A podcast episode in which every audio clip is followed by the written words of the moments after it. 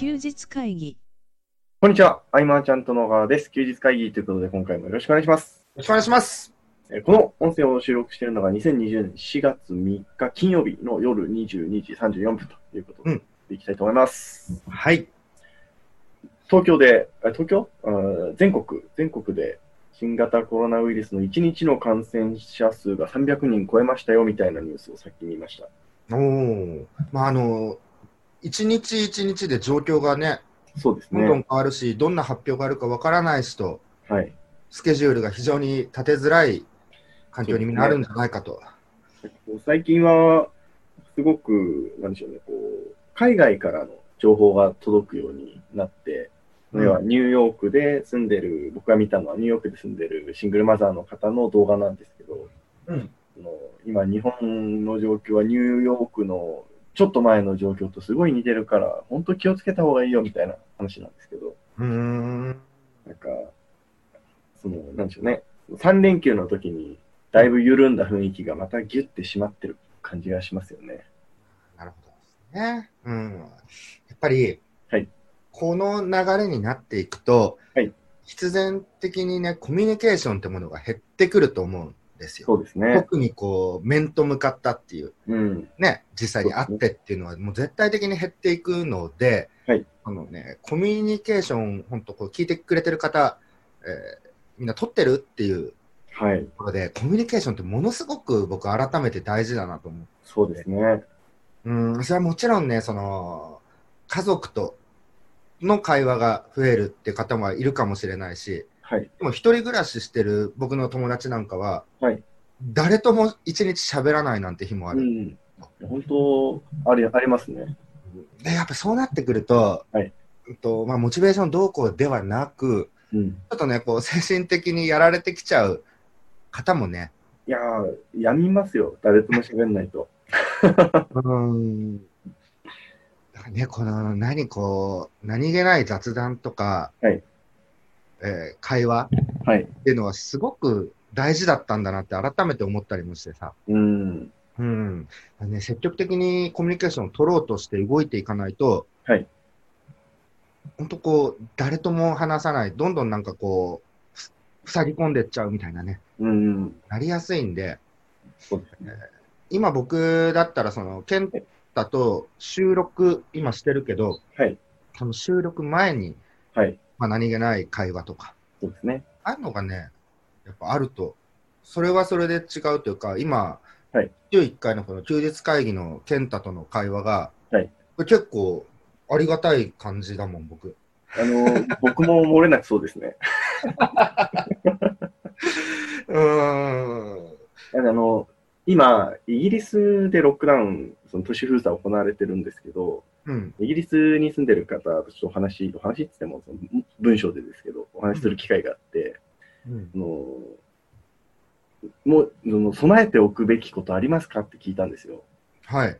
そしたらうん2つアドバイスもらって、うん。1つが、オンラインの環境をちゃんとした方がいいよみたいな。今更、あの、多分大丈夫だと思うけど、オンラインの環境をちゃんとした方がいいと。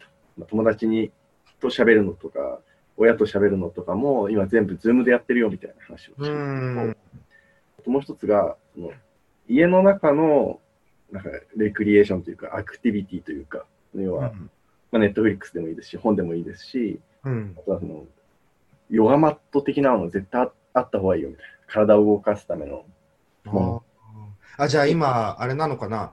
はい。ヨガマット、ものすごい売れたりしてる？いや、そうなんですよ。僕はあの、ジム行くのやめたんですよ。うんうんうんうん。あの、要は、ダンベルとベンチだけ買って家でもやるようにしてるんですけど、うーん。めちゃくちゃ売り切れ多くて、考えることみんな一緒って思いましたね。ああ、なるほどね。だね、こう、うんと、僕も健太も含め、こう、はいウェブをね、中心に展開してきたけれども、うんと、本当リアルがあってこそのウェブだったなといそうですね。うのはね、すごく感じてて、はい。えっと、オンラインでのコミュニケーション、ズームでのね、そういうコミュニケーションっていうのは、いつでもその、僕らの選択次第でリアルで会えるっていうのがあるはい。その前提があるからこそ、やっぱり、うん。そんなストレスもたまらずにね、はい。っていうのはあったんだけど、うん、もっとね、今こそ、このコミュニケーションっていうのを積極的に取っていくようにした方がいいなとは僕思ってて、ねえっ、と、まあね、ビジネス仲間とね、話すってなった時に、はい今、あの、テレワークとかで行われてるのは、はいえー例えば、 Zoom で喋るでも何でも、目的みたいなものがあって、うん。そこのの打ち合わせっていうことでみんなね、 Zoom やってるんだけど、そうですね。それだと、その目的の内容でしか話さないんで、うん。なんか息抜き的雑談もなくなんで、はい。うん。だね、こう、息抜ける環境じゃないけどね、うん、僕でできることがあるんであればっていうのは、まずはクラブの中でも、はいなんかこう、 Zoom で気軽に会話ができる、飛び込んで喋れるみたいな、うん。ちょっとやってみようかなと思って。うん。うん。あの、さっき収録前にリンク送ったやつですけど、レンレン Remo っていうんですかね。でも、うん。はい。っていう、その、 Zoomと、まあ、少し違った形の通話アプリが良さそうなので、どっかで使ってみようかなと。うん、あれなんかテーブルごとに分かれていてみたいなやつだよね。はい。そうです、そうです。そういうのもね、えーいいなとも思うし、あとは、まあ、ばーっと、なんか今回テレワーク導入初めての企業が 47. 点何パーセントみたいなの出てたんだけど、はい、はい。すごいですね。そんな中で、えーじゃあチャットワークをじゃあ活用していくとはい。あったときに、そのね、テキストコミュニケーションってものにはい慣れ親しんでいない人は、はい。こう、感情がうまく伝えられないというか、まあ、そうですよね。うん、なんか対面で会ってる時は普通の言葉として受け止められるんだけどはい。文字だと妙にね無機質に感じてしまったりとかね、句読点怖いみたいな。そうそうそうそうそうそうそううんでチャットまたメールとチャットは勝手が違うしはい。メールになるとその挨拶に始まってかしこまった文章そうですね。を文末に何入れるとかね。うん。うん。だね、チャットワークの時はでもコツがあって、はい。えっと、そうやってちょっとしたそっけない文章に受け止められがちだとしても、はい。そんな時はね、質じゃなくてね、量を増やしていくとよくて、はい。い逐一、例えば報告するとか、ちょっとしたことでもお礼のメッセージ入れるとか、はい。そうなってくると短い文章でもね、うん。全然大丈夫だったりもするんで、この辺の工夫とか、はいえ見えない問題、ね、なかなか可視化されてない部分だけど、はい。結構大事でね、そうですね。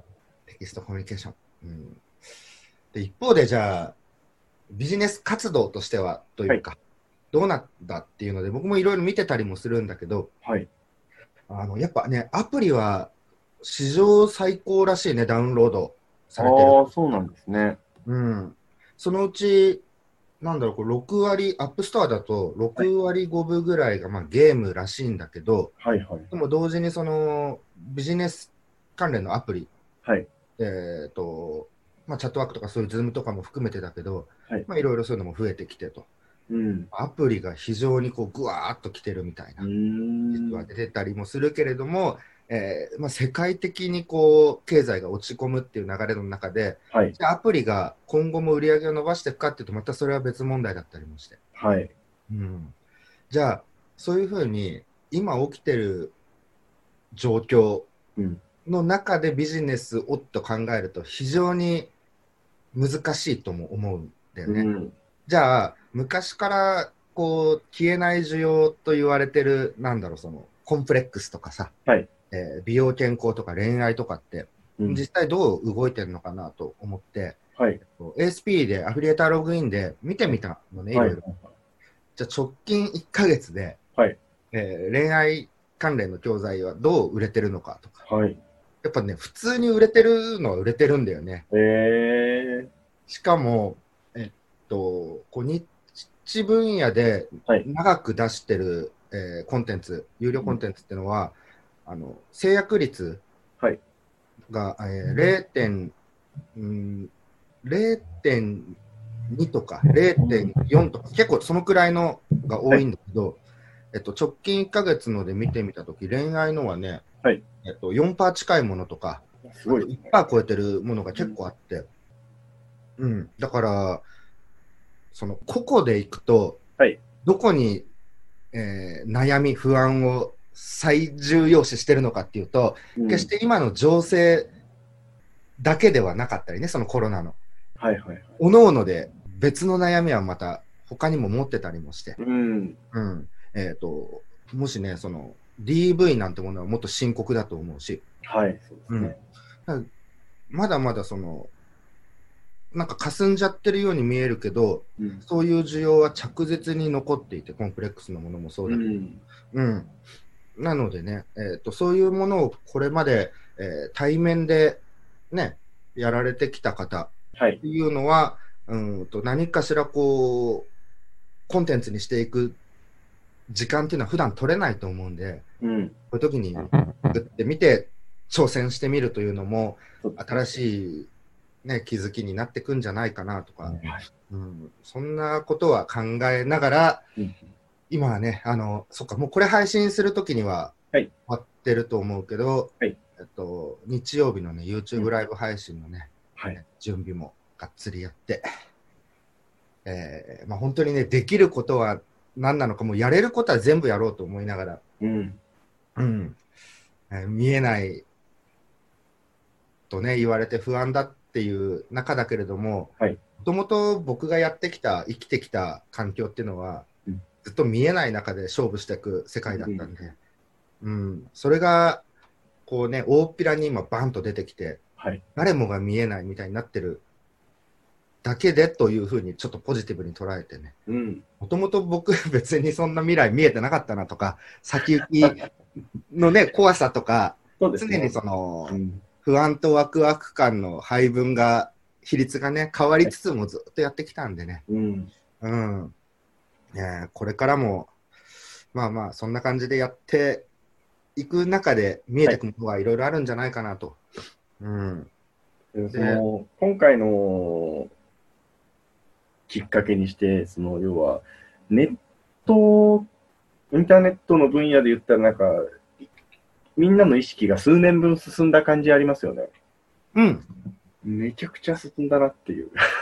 なんか、なんでしょうね、こう意外と、あの、なんでしょう、僕らはそんなに、なんでしょうね、まあ、人とその直接会うミーティングがなくなったっていうのはありますけど、うんやってることそんな変わんないなっていうような気がしてきて、そうだね。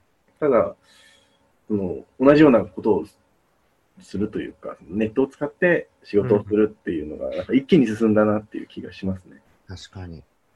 ら僕らが普段やってることが、テレワークって言うんだって思ったぐらい。これあの、堀江門さんが言ってたんですけど、うん。そのテレワークが浸透することで、仕事の、要はどれだけできるかが可視化されちゃうと。うん。